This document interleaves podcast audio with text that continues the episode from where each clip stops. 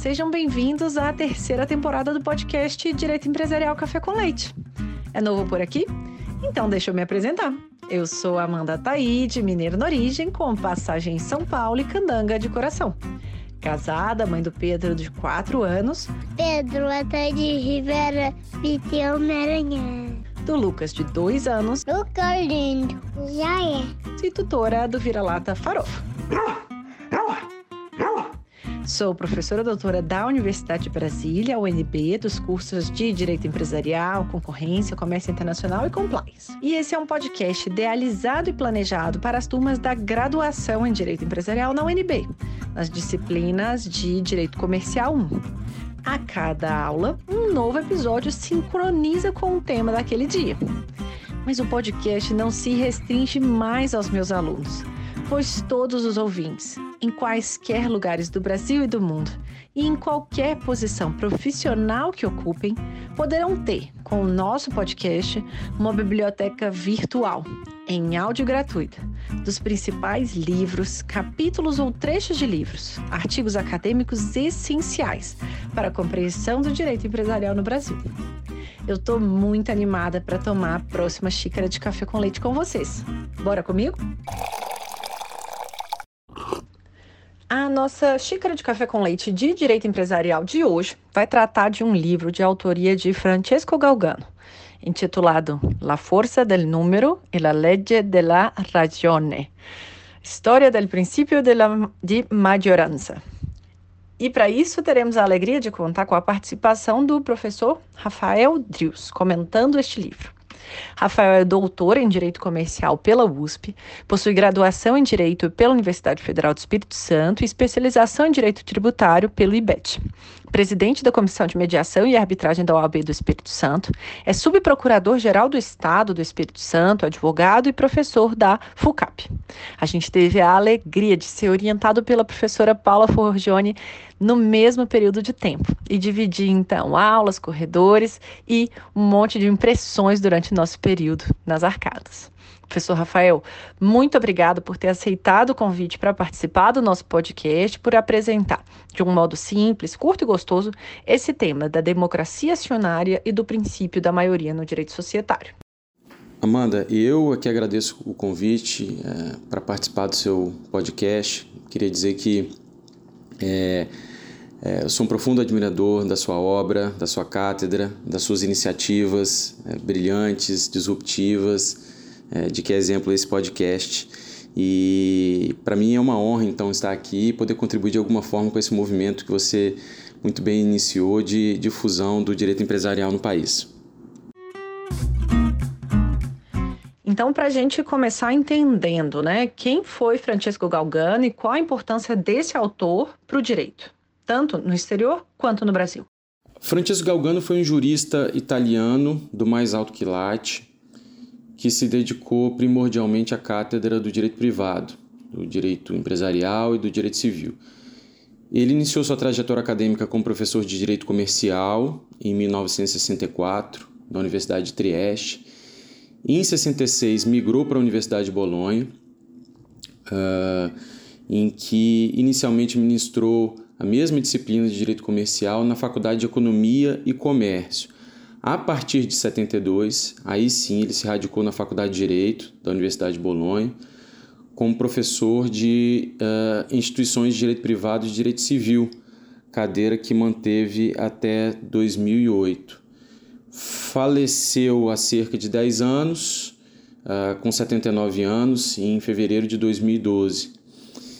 Uh, além da obra que é objeto dessa nossa conversa aqui hoje, o professor Galgano foi autor de outras tantas obras importantes, é, valendo citar aqui a sua obra sobre o negócio jurídico, sobre a história do direito comercial, lex mercatória, uh, tratado de direito civil, tratado de direito societário.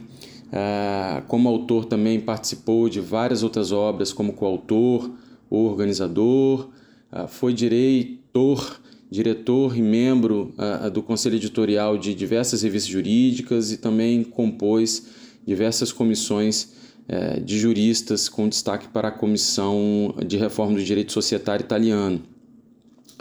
Uh, o professor Galgano também foi congratulado por inúmeras universidades ao redor do mundo como professor emérito ou honoris causa. É, como se pode ver, o professor Galgano tem uma, uma vasta obra, uma, um vasto legado uh, acadêmico, sua cátedra realmente é, é, memorável e é um desses professores que a gente conhece já nem sabe de onde, nem sabe de como. Tamanha a sua influência, principalmente uh, aqui no Brasil e ao redor do mundo também. É, e é interessante que para demonstrar esse ponto, ou seja, que o professor Galgano na verdade é um, é um peso pesado do direito comercial, empresarial e um, um, jurista de abrangência e influência mundial, eu me propus a fazer uma pequena brincadeira, Amanda, é, que foi pegar alguns livros na estante da minha biblioteca, alguns livros de direito comercial, retirei aleatoriamente, não escolhi, mas livros nacionais e estrangeiros é, mais recentes. E é, não foi nenhuma surpresa para mim perceber que em todos esses livros, todos esses livros, havia citações de obras do professor Galgando, em algum deles até mais de uma. Então, uh, o professor Galgando, sem dúvida, é um, é um jurista memorável, sua influência importante, importância para o direito e para o direito privado é, é enorme. Como que você pode apresentar para a gente os argumentos centrais desse livro do Galgano, que são a base para uma série de discussões no direito societário sobre o princípio da maioria e a hipótese, então, de uma suposta democracia acionária, aquela ideia de uma ação, um voto? Nessa obra, que é objeto da nossa conversa hoje, o professor Galgano se propõe a, a reconstruir a evolução histórica do princípio da maioria ou seja, como esse princípio surge, se desenvolve até chegar ao seu declínio. O, o primeiro parágrafo da obra parece resumir bem a inquietação que, que o levou a, a discorrer sobre esse tema. Por que, afinal, discorrer sobre o princípio da maioria? O, o ponto é que o princípio da maioria, é, como nós é, o conhecemos hoje, é, constitui uma ferramenta essencial para a legitimação do poder.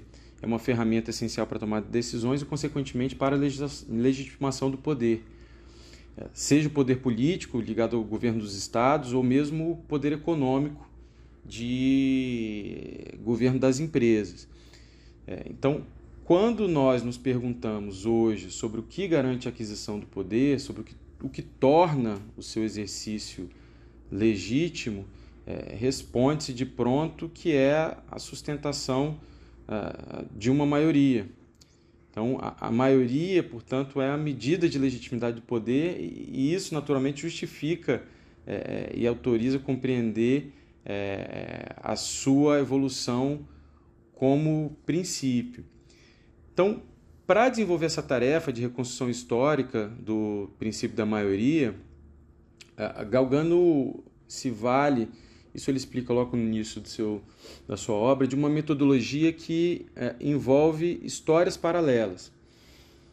Que seria essa metodologia? Esse método, como ele mesmo explica, significa realizar é, comparações entre fatos e, e acontecimentos análogos, ocorridos em ambientes diferentes, para que a compreensão uh, sobre a história, sobre uma dessas histórias, de um desses fatos auxilia o conhecimento e a compreensão sobre a, a outra história.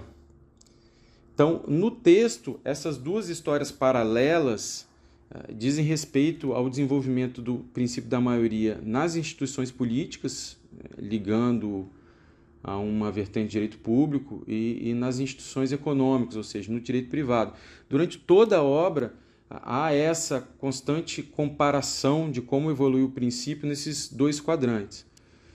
É, o primeiro argumento principal do autor, é, que me parece, é, é que há entre essas duas histórias certa interdependência, sendo que em mais de um aspecto, a segunda história, ou seja, a maioria nas instituições econômicas, acabou por desenvolver um papel propulsor da primeira, ao contrário do que é, é, geralmente se, é, se pressupõe.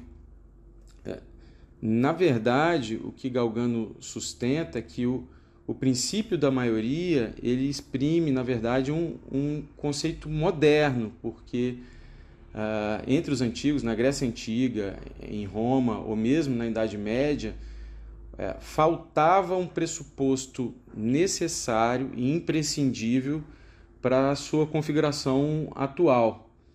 Qual seria esse pressuposto? Uh, uma verdadeira e própria sociedade entre eh, iguais. Isso porque é, entre os antigos o princípio da maioria é, encontrava aplicação apenas em camadas sociais é, homogêneas do corpo deliberante. Então, a maioria era uma maioria somente de parte da comunidade, de estratos sociais é, considerados dotados de mesma é, é, dignidade social é, e, e, e, não era uma maioria da, da comunidade por inteiro. Então, deliberavam por maioria os patrícios no Senado romano, os mercadores e os nobres nas comunas e nas repúblicas da Idade Média e do Renascimento, é, o mesmo em assembleias separadas, os nobres, o clero uh, e os burgueses nas, nas monarquias absolutistas. Mas não havia uma deliberação uh, da comunidade por inteiro. Na verdade, esse pressuposto é, de, uma, de uma deliberação entre iguais, ela só vai surgir no campo político, e aqui o, a semente do moderno princípio da maioria, no final do século XVII, quando o pensamento político traz à tona um ideal de uma sociedade governada totalmente entre iguais em sua totalidade. É, segundo a, a, doutrina de, eh, de John Locke, marcado aqui pelos ideais do iluminismo, no seu segundo tratado de governo, é, é, Locke idealizou essa sociedade que, qualificada pela, pela igualdade, seria dirigida pelo princípio da maioria.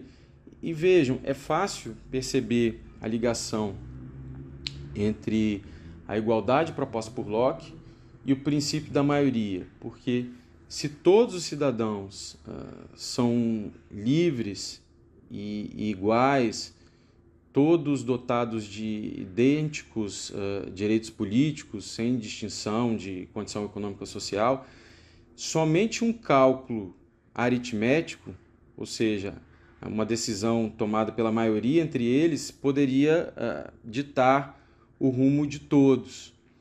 É, é fato, entretanto, que esse ideal político é, ainda não encontrava sustentáculo na, na realidade da época. É, e somente seria totalmente implementado no, no decorrer é, dos séculos seguintes, com a hegemonia da, da burguesia, com o avanço do, do sufrágio eleitoral, uh, né, circunstâncias em que, é, no plano político, é, se consolidaria o princípio da maioria como, como nós conhecemos hoje. O interessante detalhe histórico, entretanto, é que a, ao tempo é, de sua obra, John Locke teria sido acionista é, das companhias das Índias inglesas. É, e ali o princípio da maioria, de uma deliberação entre iguais é, encontrava é, franca aplicação. É, no Estatuto da India East Company, por exemplo, isso o professor Galgano cita na sua obra, era atribuído a cada acionista, independentemente de suas condições particulares, o direito a um voto nas Assembleias Gerais. Sendo que a Assembleia Geral por deliberação majoritária, portanto, poderia editar quaisquer comandos que entendesse cabíveis, desde que esses comandos fossem uh, razoáveis. Havia uma cláusula de razoabilidade a, a limitar as deliberações majoritárias. De qualquer forma, deliberava-se ali é, entre iguais.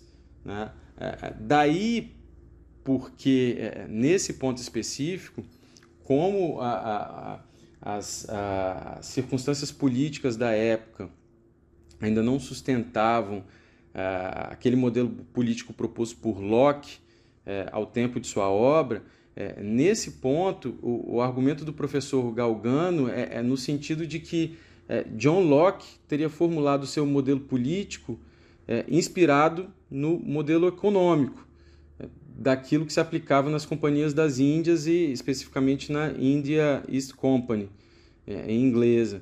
Então, a, curiosidade histórica, segundo defendido pelo professor Galgano, é que, ao contrário do que geralmente se apregoa, né, a democracia econômica, o princípio da maioria em sua vertente econômica, a democracia acionária, é, não seria um, um, um espelho da democracia política mas sim a, a teria influenciado uh, decisivamente.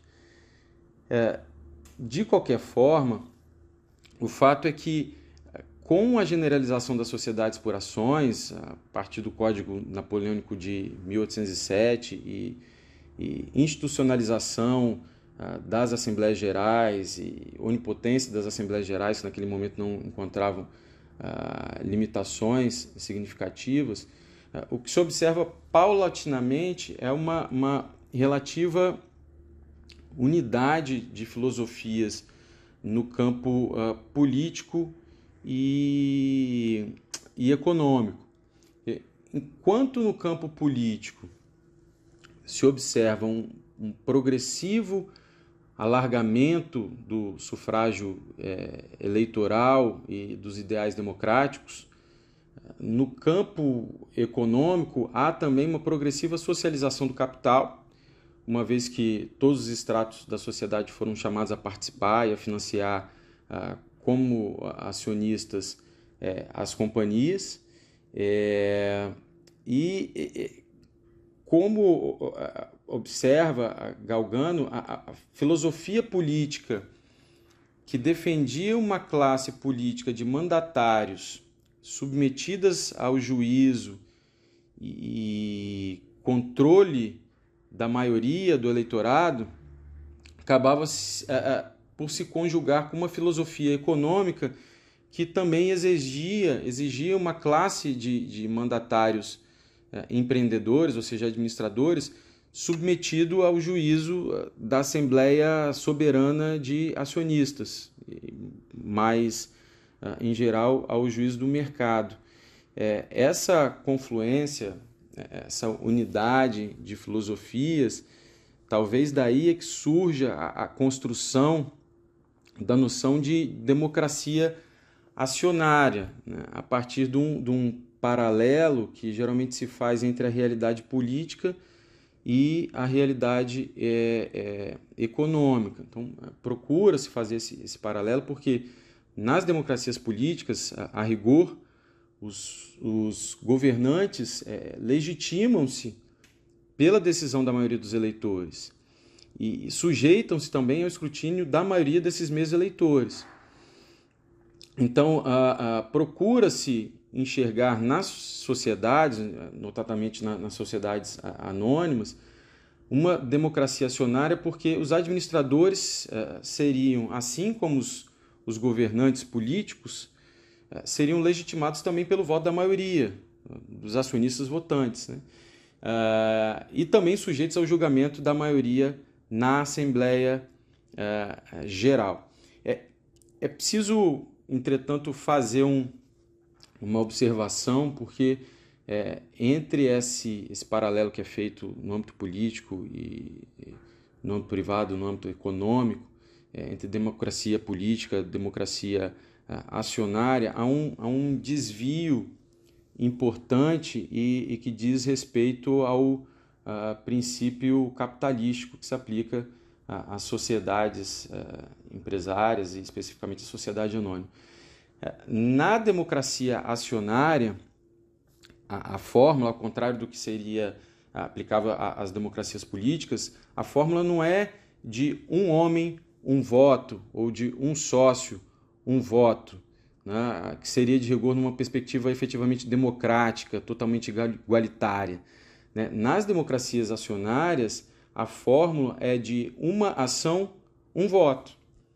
né, é, o que, é, inclusive, rende críticas da doutrina no sentido de que de, de, não se tratar de uma verdadeira democracia, que só existiria se cada sócio fosse se a cada sócio fosse atribuído um voto.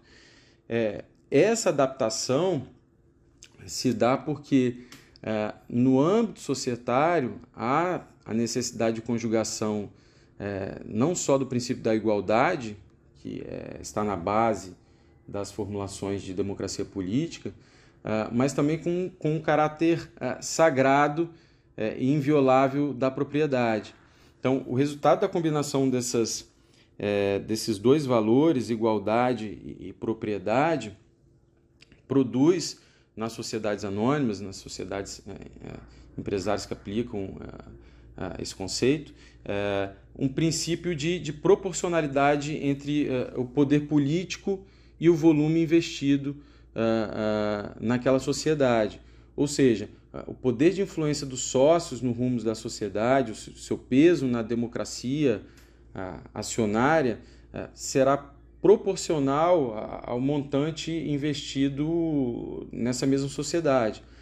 O voto será proporcional ao número de ações titularizadas por esse mesmo sócio, desde que, é, é claro, essas ações é, lhe confiram é, direito a, ao voto. Então, é preciso ter isso em mente para entender que essa analogia, esse paralelo que se faz entre a democracia é, é, política, a democracia acionária, não se faz é, sem um desvio importante que é esse é, que eu acabei de, de mencionar. De qualquer forma, um, um segundo argumento uh, central de Galgano, para além dessa questão da, da interconexão, interdependência entre as histórias paralelas no campo político e no campo é, econômico. É, um segundo argumento central de Galgano e que guia essa reconstrução, é, essa análise durante todo o percurso, é, e que é bem retratada é, no título do livro, diz respeito à questão sobre saber se a vontade da maioria por si só é, é suficiente para tornar, tornar legítima a decisão, ou se se trata de uma condição, na verdade, necessária, mas não suficiente. Ou seja, utilizamos aqui uh, uh, do próprio título do livro, se basta uh, la forza del número, a força do número, ou seja, a maioria em si, sobre, é, sob um, um critério meramente quantitativo, ou se é necessário também a observância da, da, della legge della ragione, ou seja, um, um critério é, qualitativo para legitimar o princípio da, da maioria. Na minha visão, o que o autor uh, busca demonstrar é que o princípio da maioria ele é tal como nós uh, uh, o concebemos, primordialmente a força do número, ou seja, o critério quantitativo mas uh, em sua evolução uh, ele sempre esteve acompanhado desse princípio antagônico que se liga a um, a um critério uh, qualitativo que o, que o limita e o conforma. Né? Então, mais do que a força do número, a, a, a legitimação imposta pelo princípio da maioria depende também da observância da lei da razão.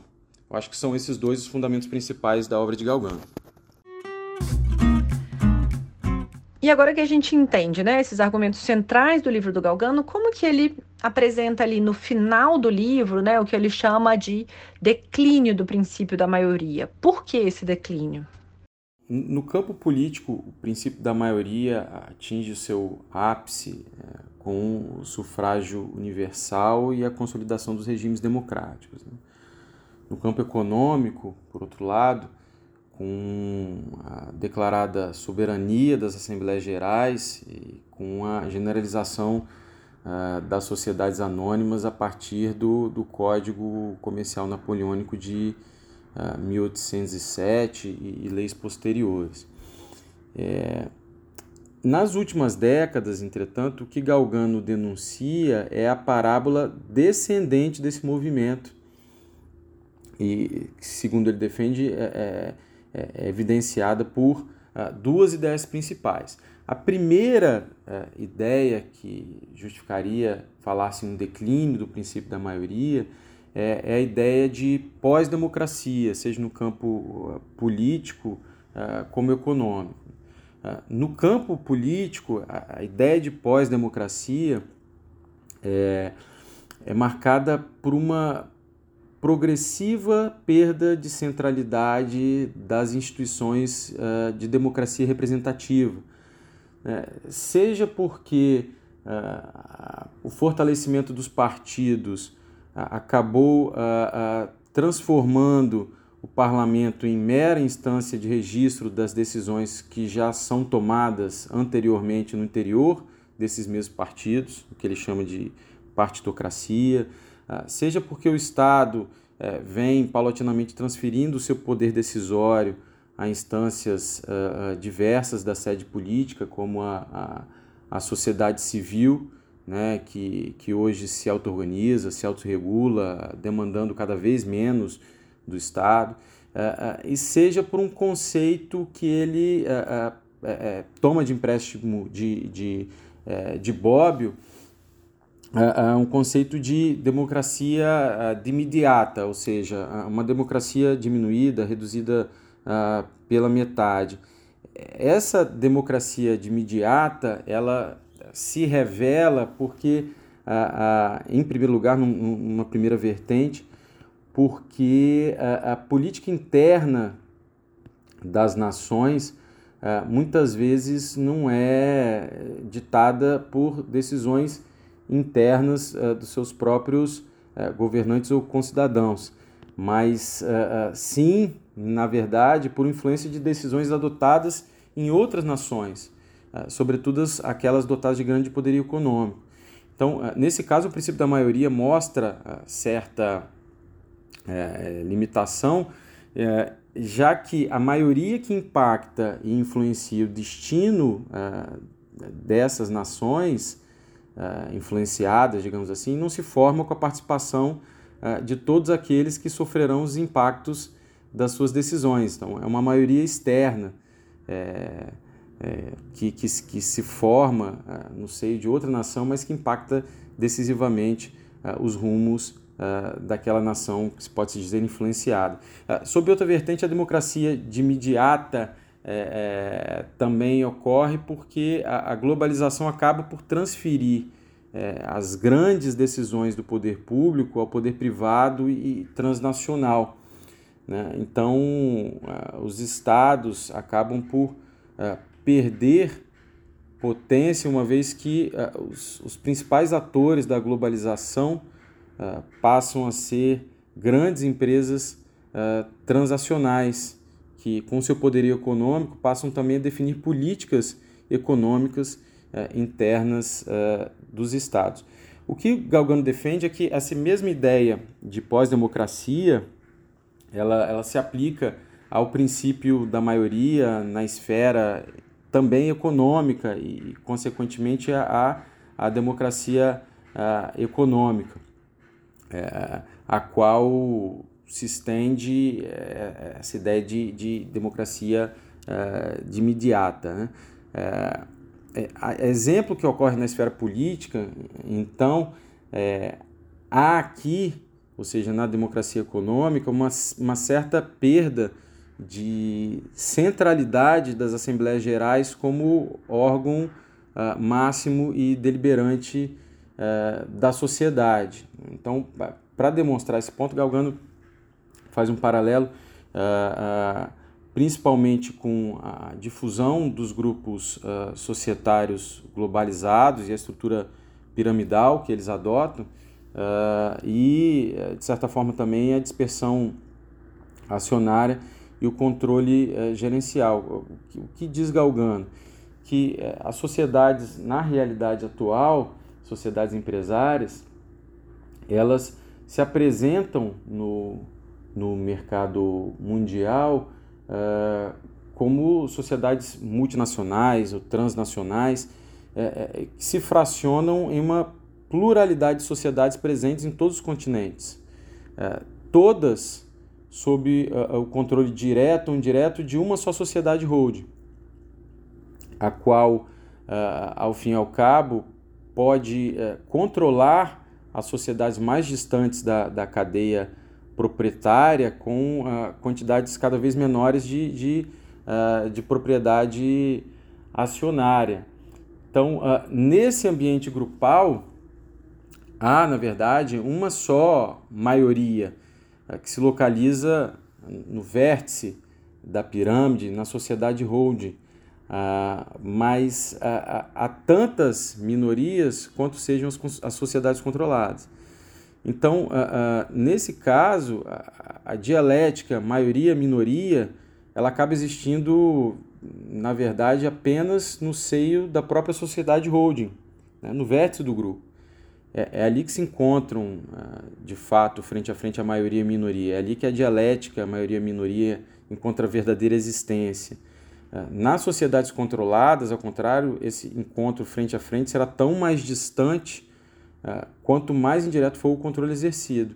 E, e, e o autor chega a, a, se utilizar de uma, de uma alegoria e fala em, em efeito telescópico, exatamente porque eh, o controle vai ficando cada vez mais distante, a depender de quantas sejam sociedades que se interponham entre a holding e, e a sociedade controlada é, em análise. Eh, de qualquer caso, essa, essa verdadeira dialética entre maioria e, e minoria no interior da sociedade Rhodes é, só existe para Galgano em casos de controle concentrado, né, totalitário ou majoritário, ou mesmo controle minoritário é, estável.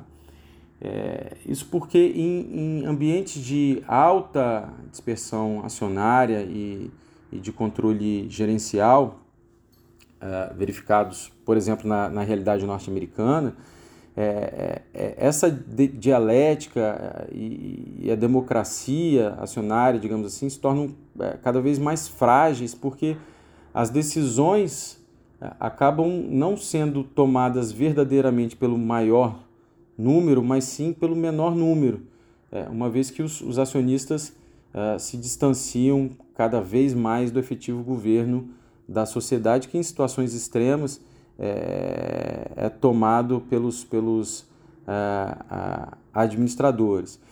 É, claro que essa grande dispersão acionária no seu extremo controle gerencial não é uma realidade mundial, mas o que Galgano propõe aqui é que tão logo essa realidade se imponha é, em outros ambientes que não o norte-americano, pode-se vislumbrar também o declínio do princípio da maioria e da democracia acionária nesses ambientes. É, e a segunda ideia que milita a favor do, do declínio da princípio da maioria, segundo, segundo Galgano, é, é que é, a maioria cada vez mais ela deixa de ser onipotente é, ou soberana. Né?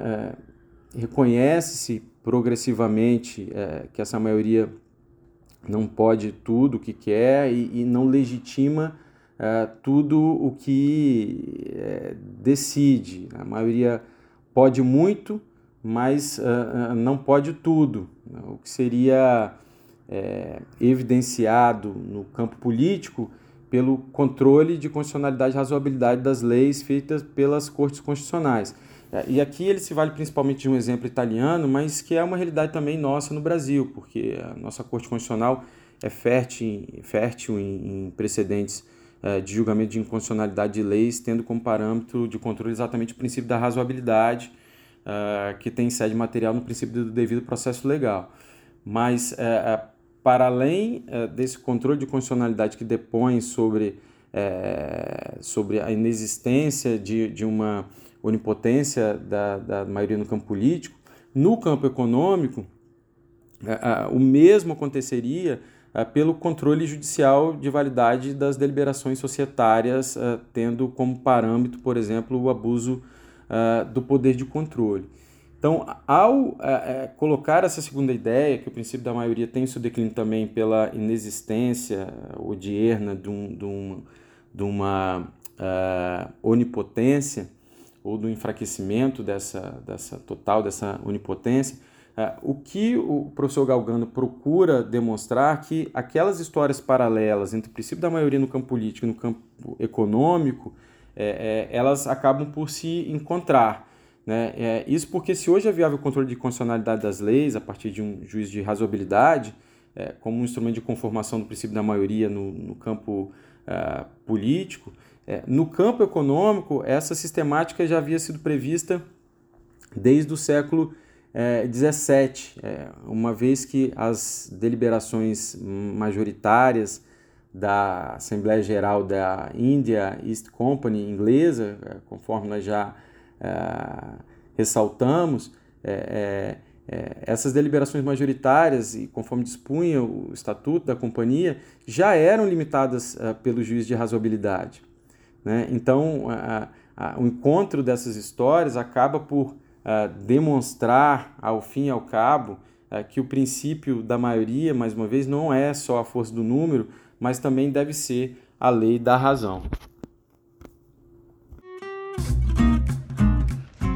E por que, que a gente está conversando né, de um livro que já tem alguns anos e que continua tão atual? Qual que é a relevância né, desse tema de democracia acionária, do princípio da maioria no mundo de hoje?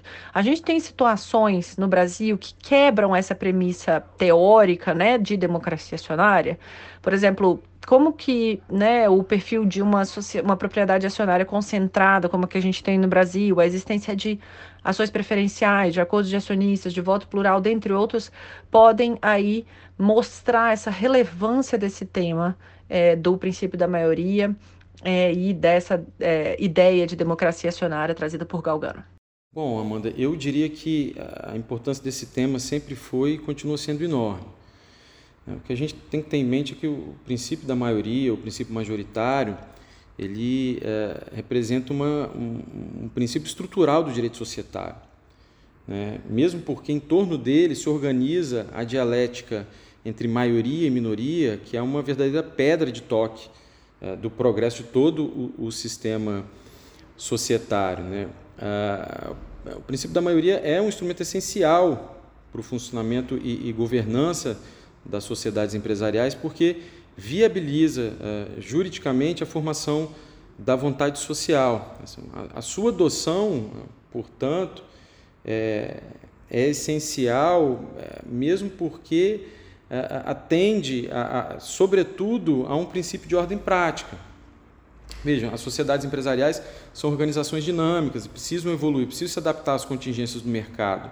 Né? Um direito societário é, que exigisse, como regra geral, a unanimidade para todas as deliberações societárias, acabaria por condenar é, as sociedades ao, a um imobilismo absoluto né? e, invariavelmente, não, não, não teria sucesso. Né? Mas, tomando de empréstimo a lição de Galgano, acho que uma noção que a gente tem que ter é que a maioria, ou o princípio da maioria, não pode ser apenas a força do número né? ele deve ser também limitado pela força da razão, ou seja, a maioria não pode ser onipotente, né? porque isso também traria efeitos nefastos ao mercado. Basta ver que ninguém é, investiria as suas economias em uma sociedade governada por outros sócios dotados de poderes ilimitados. Né? Um mercado assim é, estruturado não seria sustentável, naturalmente. É, em, torno dessa máxima, portanto, qual seja a de se uh, prever e observar a importância do princípio majoritário, mas se entender também que ele deve ser limitado e conformado, é, é que se desenvolveu historicamente todo um sistema de freios e contrapesos né, que, sem aniquilar o poder, é, o princípio majoritário, oferece é, limites aos seus impulsos. Então, a gente tem exemplos desse arcabouço legislativo, as disposições sobre os direitos individuais dos acionistas, previsto no artigo 109 da Lei de SA, ah, os direitos formais e substanciais de minoria, ah, a disciplina eh, sobre a caracterização da acionista controlador, sobre a responsabilidade, a sua responsabilidade por abuso de poder de controle, artigo 116 e 117 da Lei de SA, a disciplina sobre o conflito de interesses e voto abusivo, Uh, e, consequentemente, também, é, um tema atrelado a esse, a definição do interesse é, social, né, o que, seria o interesse social, sob uma visão contratualista, é, ou institucionalista, é, além de todo esse, esse arcabouço legislativo, é, observamos também um grande movimento é, de governança corporativa que é baseado em máximas de igualdade, equidade, transparência e eficiência do mercado, lança também inúmeras luzes sobre a conformação dessa dialética maioria-minoria. Então veja que o princípio majoritário, tudo aquilo que o, que o circunda, é, efetivamente é, é, um tema atual, mesmo porque todas essas controvérsias, todos esses temas é, estão na ordem é, do dia das discussões societárias. Né? É, então, é, isso por si só demonstra a sua atualidade, a sua importância. Mas, partindo aqui para a sua segunda pergunta, e que me parece bastante interessante, eu acho que a relevância do princípio da maioria e também da democracia acionária, ela uh, se observa também pela atualidade das discussões relativas à aplicação do princípio uh, uma ação e um voto. É, esse princípio, como se sabe, é uma, é uma regra de ouro da governança corporativa, defendida pelo Instituto, Instituto Brasileiro de Governança Corporativa, em seu Código de Melhores Práticas de Governança Corporativa, é adotada pela B3 é, no regulamento do novo mercado é, e tudo mais. Mas a, o fato é que, atualmente, hoje, há uma grande discussão acadêmica, regulatória, é, sobre é, o acerto é, de aplicar-se esse princípio de forma geral a toda e qualquer situação. É, há opiniões divergentes sobre o assunto, é, o que de certa forma se evidencia pelo fato de que, de forma geral, as legislações eh, dos países eh, apresentam aqui e ali algum desvio a esse princípio, né? não adotando de, eh, de forma pura, digamos assim. Né? O, o, nosso próprio sistema, nossa própria lei de sociedades anônimas, prevê alguns desvios a esse princípio, uma ação, um voto, como você bem citou né? a, existência de ações preferenciais sem direito a voto, né, que acabam gerando uma distorção com relação ao controle da sociedade, que passa a ser é, nitidamente minoritário e desproporcional aos valores que são uh, investidos naquela sociedade. Os acordos de acionista com, com, com acordos de voto, é, que possibilitam que o acionista dominante dentro do bloco de controle acaba elevando seu poder político em desvio ao montante é, é, efetivamente investido. É, a gente pode citar também o estabelecimento de limites do número de votos é, de cada acionista, previsto no artigo 110, parágrafo 1 da lei de SA, as golden shares, né? É, o estabelecimento de estruturas piramidais e, mais recentemente, o próprio voto plural, que foi positivado no artigo 110-A da nossa lei de é, é, SA.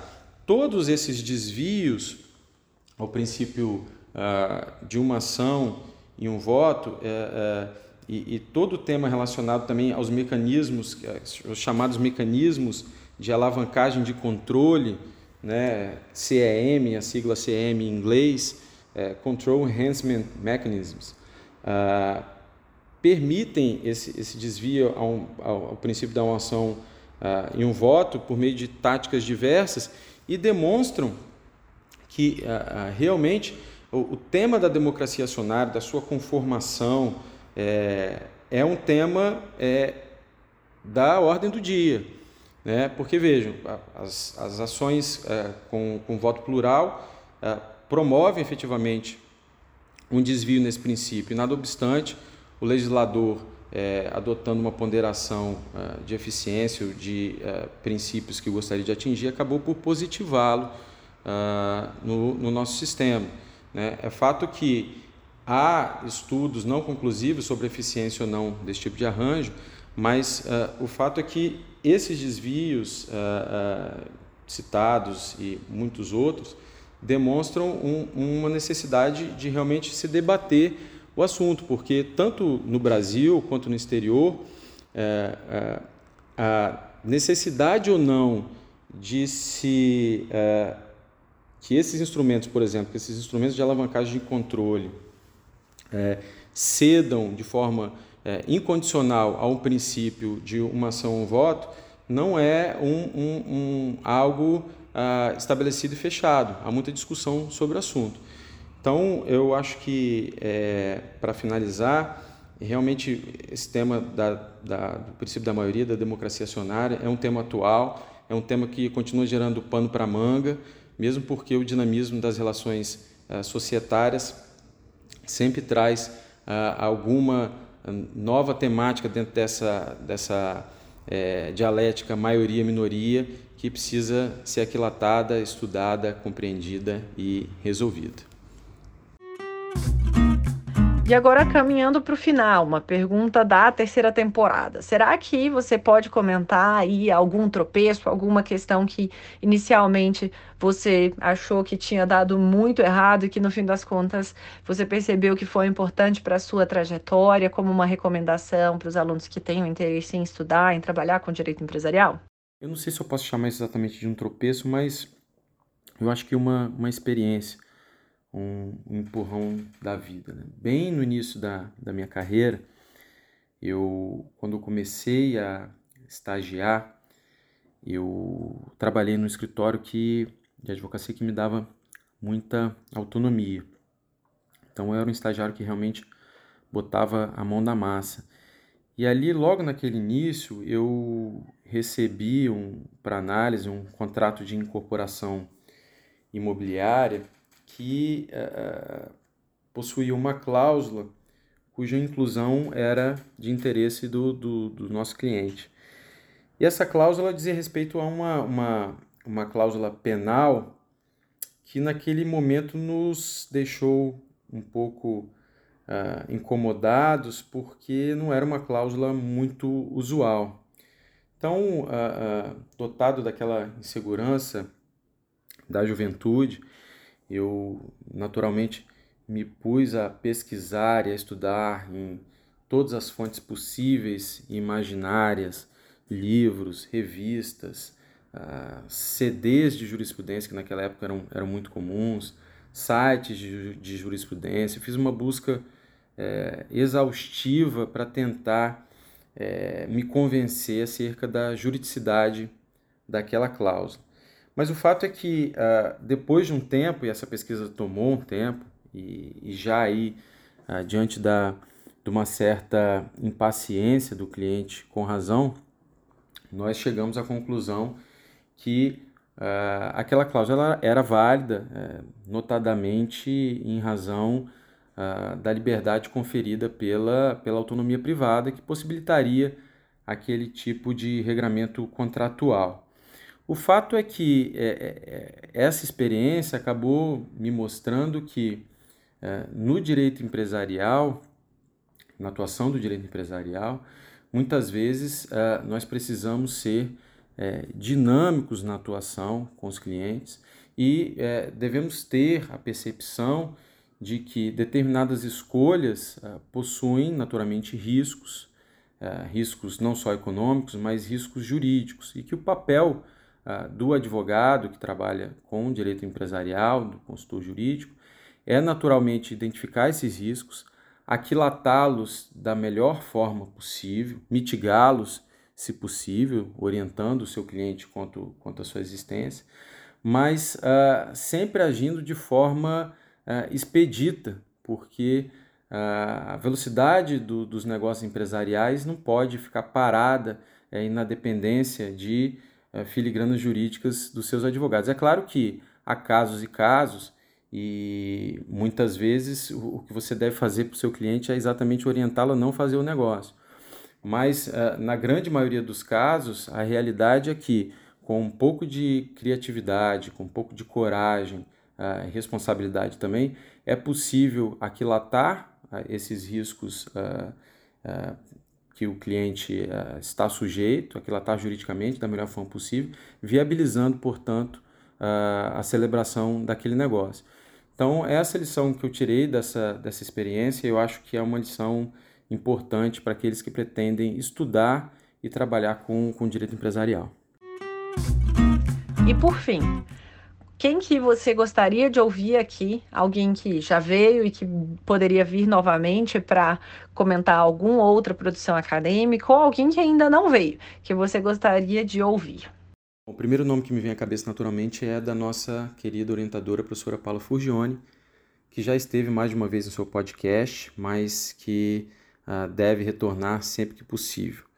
É, fora esse nome, eu gostaria de sugerir quatro nomes é, de professores nacionais é, e um professor estrangeiro. Os quatro nomes uh, de professores nacionais são uh, o professor Rodrigo Otávio Broglia Mendes, da Faculdade de Direito da USP, o professor Rui Pereira Camilo, também da USP, uh, o professor Leonardo Toledo, da FGV de São Paulo, e o professor Luiz Daniel Raj da Universidade Federal do Paraná.